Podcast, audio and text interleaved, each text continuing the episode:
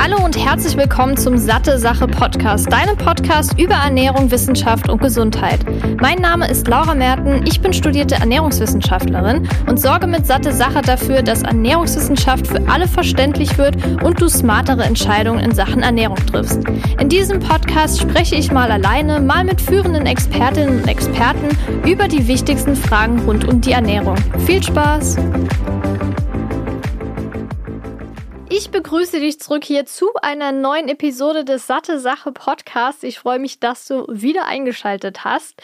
Heute habe ich wieder ein super spannendes Thema für dich, denn du hast sicherlich schon mal eine zumindest kleine Debatte über das Thema Gentechnik mitbekommen oder sogar geführt. Und in den meisten Fällen wird ja Angst davor gemacht, dass Gentechnik super gefährlich ist und gesundheitsschädlich. Und da auch ich schon öfter diese Frage gestellt bekommen habe, mache ich dazu diese Episode um ein bisschen über Gentechnik in Lebensmitteln und die Auswirkungen auf die Gesundheit aufzuklären. Und hier in dieser Episode beschränke ich mich hauptsächlich auf den Gesundheitsfaktor, weil das einfach mein Kerngebiet ist und ich mich in dem Bereich Umwelt, Wirtschaft und was alles noch dazugehört nicht so gut auskenne. Wir schauen uns also an, was Gentechnik überhaupt ist, was es bedeutet, wie eine Pflanze gentechnisch verändert wird, welche Lebensmittel gekennzeichnet bzw. nicht gekennzeichnet werden müssen und ob es denn wirklich wirklich so schädlich für den Körper und die Gesundheit ist, wie viele denken. Und natürlich erfährst du auch, was die Bezeichnung frei von Gentechnik bedeutet und wann sie genutzt werden darf. Und wenn dir dieser Podcast gefällt, dann freue ich mich natürlich darüber, wenn du ihn abonnierst und bewertest und gerne auch die Podcast-Episode, wenn du das bei Spotify hörst, bewerten oder auch Fragen dazu stellen. Und wenn du generell Fragen hast, gerne an laura.sattesache.de.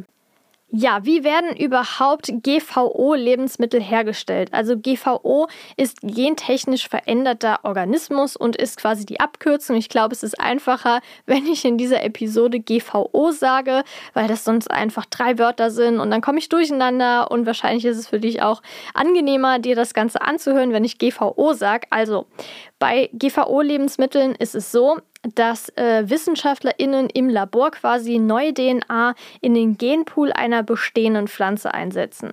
Und da gibt es dann verschiedene Schritte. Zum einen wird die neue DNA in die Pflanzenzelle übertragen. Dann werden diese Zellen gezüchtet und zwar in einer neuen Gewebekultur, woraus sich dann eine neue Pflanze entwickelt. Und diese neue Pflanze produziert dann natürlicherweise auch Samen. Dann werden aus diesen Samen neue Pflanzen gezüchtet und diese neue Pflanzen werden dann gentechnische Merkmale aufweisen, die sie zum Beispiel nahrhafter machen oder auch widerstandsfähiger gegen Schädlinge, Krankheiten oder andere Klimafaktoren. Und vielleicht ein kurzer Fun-Fact an dieser Stelle: Das erste GVO-Lebensmittel, das auf den Markt kam, war eine Tomate und das bereits im Jahr 1994, also fast 30 Jahre her. Ich weiß nicht, ob das für dich jetzt äh, eine krasse Zeit ist. Für mich persönlich war es schon so, dass ich dachte, boah, vor 30 Jahren fast. Und das ist so eine Debatte, die in meiner Bubble zumindest erst seit so 10 Jahren aktiv ist. Aber damals waren das eben erste Versuche und es wurde noch nicht so breitflächig eingesetzt wie heutzutage. Dementsprechend gehe ich davon aus, dass das äh, einfach in den Köpfen der Menschen noch nicht ganz so aktiv war. Und diese GVO-Lebensmittel müssen natürlich auch gekennzeichnet werden. Und so ist es eben, dass Lebensmittel und Futtermittel, die aus GVO bestehen, diese enthalten oder daraus hergestellt werden, nach der EU-Verordnung EG Nummer 1830-2003 gekennzeichnet werden müssen. Und auch Saatgut von gentechnisch veränderten Pflanzen muss ebenfalls gekennzeichnet werden. Welche Lebensmittel von der Kennzeichnung, Kennzeichnungspflicht ausgenommen sind, sind die Produkte, die von Tieren stammen, die mit gentechnisch veränderten Futtermitteln gefüttert wurden und auch Lebensmittel, die zufällige oder technisch unvermeidbare Spuren von GVO oder daraus hergestellten Material bis zu einem Anteil von höchstens 0,9 Prozent enthalten. Und im letzteren Fall müssen die betroffenen Unternehmen nachweisen, dass sie geeignete Schritte unternommen haben, um das Vorhandensein von Verunreinigungen mit GVO zu vermeiden. Und das Gleiche gilt dann auch für den Umgang mit Futtermitteln. Aber schauen wir uns mal genauer an, welche Produkte gekennzeichnet und welche nicht gekennzeichnet werden müssen. Also zunächst gekennzeichnet werden müssen sind Lebensmittel, die selbst gentechnisch verändert sind, wie zum Beispiel Sojabohnen oder Mais. Dann, wenn Zutaten des Lebensmittels aus GVO besteht, also beispielsweise, wenn wir das jetzt auf Soja und Mais beziehen, Sojamehl, Sojatrink, Tofu, Sojasauce oder auch bei Produkten aus Genmais. Auch Zusatzstoffe aus GVO, wie zum Beispiel der Emulgator Lecithin, der wird ja auch aus Soja hergestellt, Mono- und Diclyoceride aus dem Gensoja oder auch Xanthan, Maltit, Sorbit aus Genmais. Des Weiteren müssen Vitamine aus GVO und Aromen aus GVO gekennzeichnet werden. Bei Vitaminen ist es meistens Vitamin E bzw. auch Tocopherol genannt aus Gensoja und Aromen, die aus Sojaeiweiß hergestellt wurden. Und nicht nur die für den menschlichen Direktverzehr, sondern auch Futtermittel oder Futtermittelzusätze aus GVO wie Mais, Reis, aber nicht nur Lebensmittel für den menschlichen Direktverzehr, sondern auch Futtermittel oder Futtermittelzusätze aus GVO wie Soja, Mais, Raps oder Baumwolle müssen natürlich gekennzeichnet werden. Also zusammengefasst, alle Lebensmittel, Zutaten, Zusatzstoffe, Vitamine, die in Lebens- und Futtermitteln verarbeitet werden und aus einem gentechnisch veränderten Organismus stammen oder auch gentechnisch veränderte Mikroorganismen enthalten, egal ob die gentechnische Veränderung im Produkt, im Endprodukt analytisch nachweisbar ist oder nicht. Auf der anderen Seite gibt es aber auch Produkte, die nicht gekennzeichnet werden müssen. Und das sind zum einen Erzeugnisse von Tieren, die mit gentechnisch veränderten Futtermitteln gefüttert wurden, also Fleisch, Wurst, Fisch, Milchprodukte und Eier, aber auch Zusatzstoffe, Vitamine und Aromen, die mit Hilfe von gentechnisch veränderten Mikroorganismen hergestellt werden, wie zum Beispiel Vitamin B2, B12 oder Ascorbinsäure und auch gentechnisch hergestellte Enzyme, die als Verarbeitungshilfsstoffe dienen, müssen nicht gekennzeichnet werden und dazu zählt zum Beispiel das Chymosin aus Käse, Amylasen in Brot- und Backwaren, aber auch Pektinasen in Fruchtsäften. Zudem kommt noch, dass unbeabsichtigte Verunreinigungen ohne Kennzeichnung bleiben. Und zwar durch Anbau, Transport und Verarbeitung können ja gentechnisch veränderte Organismen in nicht gentechnisch hergestellte Produkte gelangen. Und mit zunehmendem Einsatz der Gentechnik sind diese ja, zufälligen Verunreinigungen immer schwerer zu vermeiden, denn solche unbeabsichtigten GVO-Verunreinigungen in Lebensmitteln müssen bis zu einem Schwellenwert von 0,9 Prozent je Zutat nicht gekennzeichnet werden. Das heißt, der Hersteller muss den zuständigen Behörden nachweisen, dass er eine Sorgfaltspflicht erfüllt hat, Verunreinigungen zu vermeiden. Und kann das Unternehmen jetzt keine geeigneten Nachweise erbringen, muss auch unterhalb des Schwellenwertes gekennzeichnet werden. Also es ist schon relativ streng reguliert in der EU. Da ist es extremst unwahrscheinlich, dass da wirklich mal was durchploppt. Es kann natürlich immer mal wieder vorkommen. Aber hier die Lebensmittel- und Sicherheitsbehörde ist wirklich ziemlich streng hinterher und hat da sehr große Auflagen. Und gerade, sage ich jetzt mal, Unternehmen aus dem europäischen Bereich oder auch aus der Dachregion sind da schon relativ gut.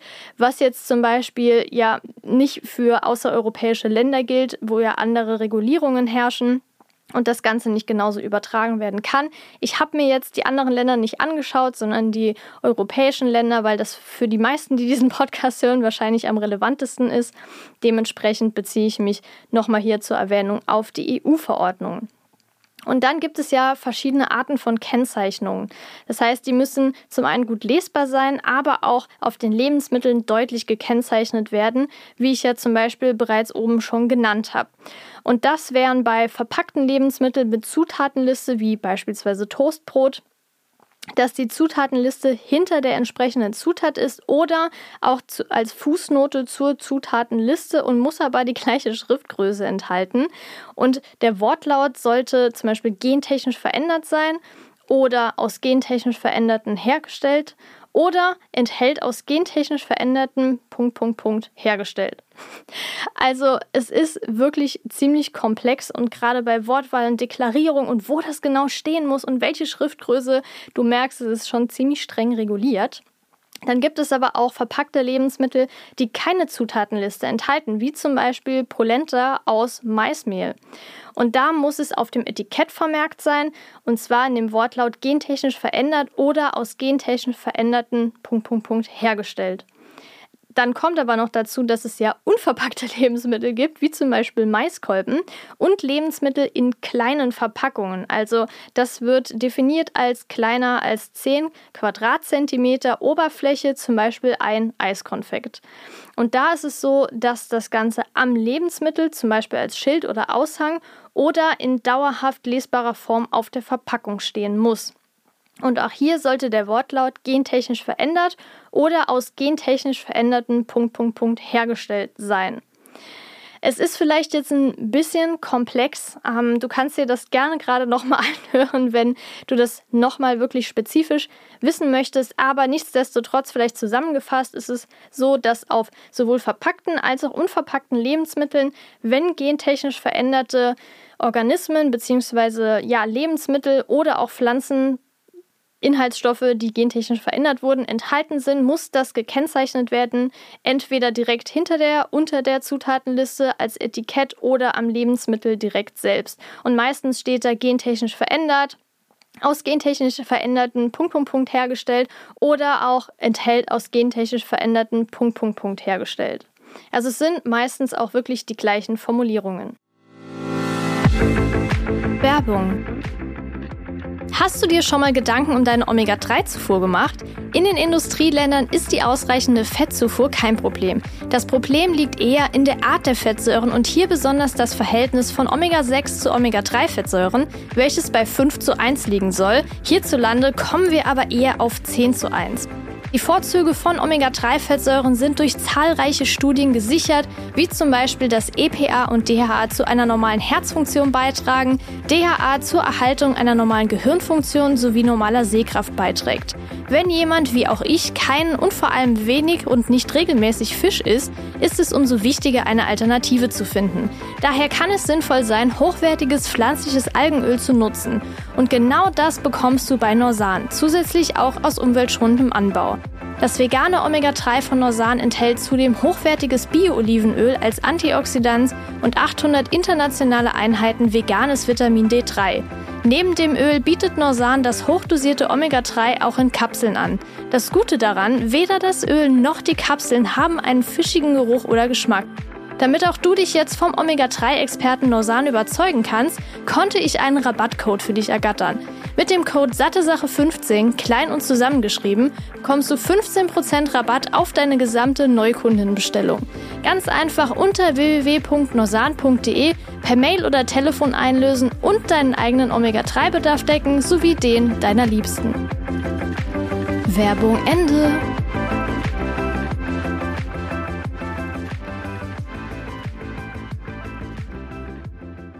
Jetzt haben wir darüber gesprochen, wie GVO-Lebensmittel deklariert werden müssen. Aber es gibt ja auch das ohne Gentechnik, ohne Gentechnik-Etikett, was ja super beliebt ist und was ja auch letztendlich dir ein beruhigendes Gefühl gibt und du weißt, okay, da muss ich mich jetzt eigentlich gar nicht so drum kümmern. Da ist kein gentechnisch verändertes Lebensmittel oder ein Inhaltsstoff enthalten. Das heißt, es gelten aber auch hier gesetzliche Regeln, wie bei wirklich allem gefühlt. Und da ist es bei tierischen Produkten wie Fleisch, Eier und Milch freiwillig diese ohne Gentechnik-Kennzeichnung zu nutzen, wenn keine gentechnisch veränderten Futtermittel gefüttert wurden. Und je nach Tierart gelten genaue Vorschriften für die Mindestdauer der Fütterung ohne Genpflanzen, bevor die Erzeugnisse auf den Markt kommen. Und das Label gestattet, dass in Tierfutter Zusätze wie Enzyme, Aminosäuren und Vitamine enthalten sein können, die mit Hilfe gentechnisch veränderter Organismen, also in dem Fall Bakterien, hergestellt wurden. Und diese Stoffe müssen in einem geschlossenen System produziert werden und die Endprodukte dürfen keine gentechnisch veränderten Bestandteile enthalten. Und bei verarbeiteten Lebensmitteln ohne Gentechnik bedeutet, es sind Zutaten aus gentechnisch veränderten Pflanzen verboten, ebenso daraus hergestellte Produkte wie Glukosesirup aus Genmais oder Lecithin aus Gensoja. Und eine Verunreinigung mit Bestandteilen aus gentechnisch veränderten Organismen wird nicht oder allenfalls in geringsten Spuren toleriert. Nicht erlaubt sind außerdem Stoffe, die mit Hilfe von gentechnischen Verfahren erzeugt wurden, wie zum Beispiel Enzyme oder Vitamine. Und hier gelten Ausnahmen für die Stoffe nur dann, wenn sie nicht anders als aus gentechnischer Herstellung verfügbar und nach der EG-Öko-Verordnung zugelassen sind. Also sowohl für tierische Nahrungsmittel als auch für verarbeitete, die jetzt vielleicht nicht unbedingt tierische Zutaten enthalten. Wichtig zu erwähnen ist, dass es ja auch neue Verfahren der Gentechnik gibt. Das heißt, die neue Qualität der Gentechnik besteht im Vergleich zu klassischen Züchtungsverfahren darin, dass einzelne Gene isoliert, artübergreifend miteinander kombiniert und in Empfängerorganismen eingebaut werden können. Und das ist möglich, weil das Erbmaterial bei allen Lebewesen, also bei Menschen, Tieren, Pflanzen oder Mikroorganismen, nach dem gleichen Muster, sprich Code, aufgebaut sind. Durch die Gentechnik treten Gene und die entsprechenden Produkte in der Nahrung auf, die der Mensch bislang nicht im Essen hatte. Und so wird etwa die Insektenresistenz bei Mais dadurch erzielt, dass Erbmaterial von Bodenbakterien in die Maispflanze eingebracht wird. Gentechnisch veränderte Lebensmittel durchlaufen auch ein Zulassungsverfahren, bevor sie auf den Markt und dann auch von dir konsumiert werden. Jedoch testen in der Regel die Hersteller selbst die Sicherheit ihrer Produkte. Über Fütterungsversuche wird dann ermittelt, welche Auswirkungen der Verzehr des von der gentechnisch veränderten Pflanze gebildeten Proteins auf Versuchstiere hat. Und die dauern dann 90 Tage und werden meistens an Mäusen oder Ratten durchgeführt. Und das ist dann die EU-Verordnung 503-2013. Kommen wir jetzt zu den ganzen Gesundheitsdebatten. Und zwar haben wir zum einen das Thema, dass neue Allergien da geschaffen werden, Antibiotikaresistenzen oder auch beispielsweise Krebswachstum gefördert wird. Das Problem ist, dass es wirklich sehr viele angstmachende Aussagen sind und man denkt irgendwann, was kann ich denn überhaupt noch essen und versteht aber vielleicht in dem Moment gar nicht, was dieses Gentechnik überhaupt bedeutet, weil irgendwie ist ja so Gentechnik, Gene, ich habe ja auch irgendwie Gene in mir, DNA, RNA, was mache ich jetzt? Ist das wirklich so gesund? Kann das nicht auch meine eigene DNA verändern? Es ist absolut verständlich, es ist auch sehr naheliegend.